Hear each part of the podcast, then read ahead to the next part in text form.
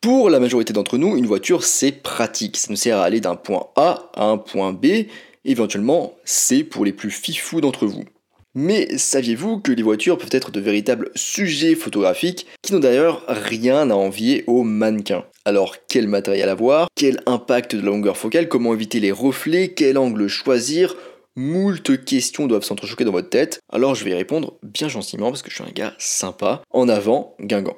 Alors quel matériel pour la photo automobile? Alors globalement en fait il faut rien de spécial. Euh, pour les détails de la raison de chaque, euh, chaque choix de matériel, je vous laisse aller voir l'article sur mon site photomaniac.fr. Mais donc, en général, on a besoin d'un trépied, c'est conseillé pour la stabilité, d'un réflecteur éventuellement, mais c'est facultatif, d'un flash, mais c'est aussi facultatif, surtout pour les photos en intérieur, de filtres, c'est mieux, notamment contre les reflets, mais j'y reviendrai, des outils nettoyage, c'est pas mal s'il y a des petites tâches à enlever. Au niveau du boîtier, rien de spécial, peut-être éventuellement du coup une fréquence de prise de vue élevée, donc IPS, images par seconde élevée, pour les photos de voitures en mouvement. Au niveau de l'objectif, un zoom 24-70 si vous débutez, c'est pas mal. Et pour cadrer un peu serré, un zoom 70-200 mm, ça peut être pas mal non plus. Ensuite, autre sujet, du coup, la longueur focale et son impact. Dites-vous que les voitures ont des personnalités photographiques, comme pour les humanoïdes. Certaines voitures seront mieux photographiées de loin avec un téléobjectif, et d'autres de près avec un grand angle. Bon, c'est plus rare quand même chez les humains, j'avoue, pour le grand angle, encore que parfois ça marche bien. Donc imaginez que la voiture soit une personne. Voudriez-vous plutôt exagérer les caractéristiques physiques de son visage ou les atténuer? Les grands angles exagèrent les caractéristiques d'une voiture. La voiture a-t-elle l'air dure et brutale comme un boxeur? Alors zoomez en arrière et rapprochez-vous du véhicule, cela va exagérer la perspective. Optez pour un angle trop large que si vous savez ce que vous faites. Une longueur focale équivalente à 28 mm en 24 x 36 est largement suffisante. Cela fonctionne bien pour les grosses voitures. Et du coup pour les longueurs focales normales à plus longues, elles feront l'inverse. Elles donneront un aspect plus plat et plus élégant au véhicule. C'est souvent préférable d'ailleurs pour les véhicules plus simples. Maintenant, on passe aux meilleurs réglages pour la photographie automobile. Les réglages de l'appareil photo que vous utiliserez pour la photographie automobile dépendent en grande partie du type de photo que vous souhaitez prendre. Par exemple, vous voulez photographier votre voiture en position statique sur un arrière-plan intéressant, vous pouvez essayer ces réglages vous mettre en mode priorité l'ouverture pour gérer facilement du coup la profondeur de champ. Mettez-vous les ISO le plus bas, l'ouverture entre F8 et F11, et en temps de pause, du coup, celui indiqué par l'appareil, vous, vous êtes en mode semi-automatique priorité l'ouverture. Faites attention quand même, plus long que 1 centième de seconde, vous risquez d'avoir un petit peu de flou de bouger si vous êtes à main levée. Vous souhaiterez aussi peut-être photographier certains détails de votre voiture, dans ce cas, mettez-vous là aussi en mode priorité l'ouverture, choisissez une grande ouverture à F4 ou plus pour isoler le sujet. Au niveau des ISO, le plus bas possible, alors en intérieur, augmentez si nécessaire, ou mettez-vous sur un petit trépied comme un gorillapod. Et de pause, du coup, celui indiqué par l'appareil photo, attention, du coup, là aussi, plus long que 1 centième de seconde à levée, et vous risquez d'avoir du flou de bouger. Ensuite, faire attention aux reflets. La plupart des voitures ont une finition brillante qui les rend très réfléchissantes. Donc vous devez faire très attention à l'environnement de la voiture pour éviter les reflets gênants. Une des choses les plus importantes que vous voulez montrer dans vos photos de voiture, ce sont les lignes du design. Or, les reflets peuvent gâcher ces lignes très rapidement. L'utilisation d'un filtre polarisant peut être d'une grande aide dans ce cas. Si vous avez encore des reflets, vous pouvez essayer de prendre différentes photos en tournant le filtre polarisant sans bouger du coup votre appareil photo pour par la suite les empiler les stacker en post-traitement pour ne garder que les zones sans reflet. Et aussi si vous prenez des photos avec des bâtiments ou des arbres devant la voiture, ils auront tendance à se refléter sur la surface et apparaîtront du coup sur vos photos.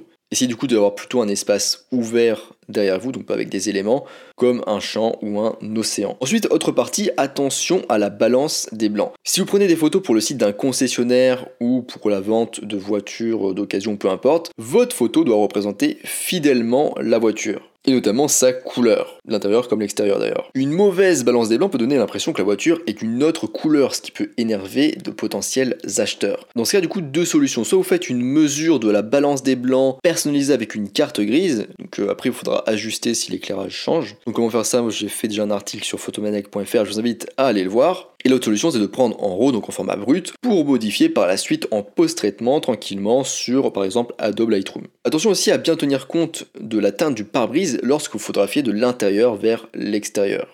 Ensuite, autre point pour la photo de voiture, comment composer. Alors lorsque le sujet est déjà accrocheur ou harmonieux, donc comme le sont les voitures par leur design, il peut être facile d'oublier quelque chose d'aussi fondamental que la composition. Toutes les photographies ont besoin d'une bonne composition et la photographie automobile ne fait pas exception. Pour commencer, vous pouvez suivre la règle des tiers, qui est en général possible d'activer euh, en tant que grille sur le viseur et même l'écran LCD de vos appareils photo. Sinon, imaginez que votre cadre est divisé en trois parties horizontales et en trois parties verticales. est composé de manière à ce que la voiture se trouve à l'endroit où les lignes se rejoignent, au niveau du coup des points de force, pour obtenir de meilleurs résultats. Vous pouvez essayer d'utiliser des lignes directrices pour diriger l'œil du spectateur vers le véhicule. Par exemple, placer la voiture dans le point de fuite où la route et les lignes électriques convergent. Une fois que vous avez essayé tout ça, sortez des sentiers battus placer la voiture au milieu du cadre et oublier complètement les règles. Vous conseille du coup d'aller sur euh, mon site photomaniac.fr et de regarder un petit peu mes articles sur les grilles de composition, l'équilibre et le ratio d'aspect. Ensuite, maîtriser la profondeur de champ. Alors désolé de vous saper le moral, mais les photos de voiture ont rarement une mise au point parfaite. Souvent vous aurez soit une voiture nette devant avec un arrière-plan flou, soit la mise en valeur d'un détail spécifique et rendant le reste de la voiture du coup flou. Donc il est primordial de savoir comment contrôler la profondeur de champ. Et on fait ça en équilibrant trois facteurs. Premier facteur, l'ouverture. Donc les petits nombres f représentent une grande ouverture, ce qui vous donnera une profondeur de champ étroite. Alors qu'un grand nombre vous donnera plus de profondeur de champ. Deuxième facteur, la distance focale. Les longues focales, comme les téléobjectifs, sont meilleures pour isoler des détails. Deuxième facteur, la distance focale. Les longues focales comme les téléobjectifs sont meilleures pour isoler des détails. Troisième facteur, la distance entre la voiture et l'appareil photo. Lorsque vous éloignez du sujet, vous augmentez la profondeur de champ et lorsque vous êtes plus proche, vous obtenez une profondeur de champ moins importante. Pour obtenir un résultat plus précis, vous pouvez utiliser des calculateurs de profondeur de champ, donc si vous recherchez sur Google, vous en trouverez plein. Et pour rappel, du coup, la profondeur de champ agit sur la netteté acceptable, donc sur la zone qui paraît nette. Je vous rappelle que seule la zone qui est mise au point est parfaitement nette. Autre point, essayez le light painting. Pour les plus originaux et audacieux d'entre vous, je sais qu'il y en a, prenez des photos de voitures de nuit. Vous allez notamment pouvoir faire du light painting. Donc le light j'en ai déjà parlé dans un autre podcast, dans un de mes articles et sur une vidéo sur YouTube. Donc placez votre appareil photo sur un trépied et composez votre photo. Ensuite, réglez le temps de pause sur bulb et les autres paramètres sur F8 et ISO 100. Appuyez sur le déclencheur et peignez votre voiture avec une lampe de poche ou un bâton lumineux ou votre smartphone ou ce que vous voulez qui fait de la lumière. Une fois que vous avez terminé, relâchez le déclencheur. Un déclencheur du coup à distance est très pratique pour éviter les vibrations de l'appareil.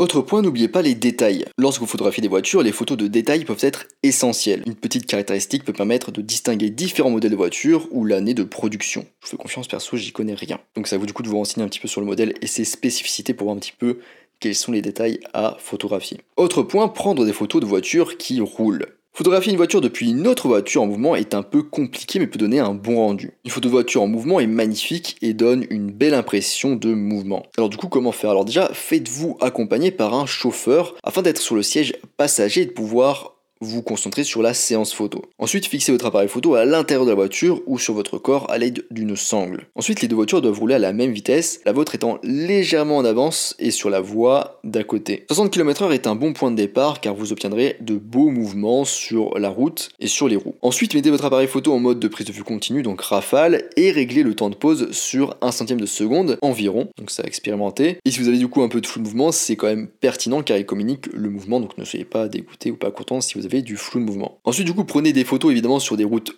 peu fréquentées. Vous ne voulez pas emmerder ou distraire les autres conducteurs avec votre séance photo. Vous vous en doutez peut-être, mais je vous le dis, vous aurez de nombreuses photos ratées. C'est pour ça du coup que je vous conseille de vous mettre en mode rafale. Voilà, on arrive à la fin de ce podcast sur les photos de voiture. J'essaie de faire en sorte que ce soit pas trop long au niveau du podcast, mais vous pouvez retrouver beaucoup plus de détails dans l'article sur mon site photomaniac.fr. J'aborde des points comme quoi faire de ces photos de voiture, comment se faire publier. Je donne un petit mot aussi sur le post-traitement, comment raconter aussi une histoire et d'autres petits conseils. Je rappelle aussi que sur mon site photomaniac.fr, vous pourrez retrouver ma formation gratuite sur les bases de la photo. Moi je vous laisse ici et je vous dis à bientôt sur les internets mondiaux.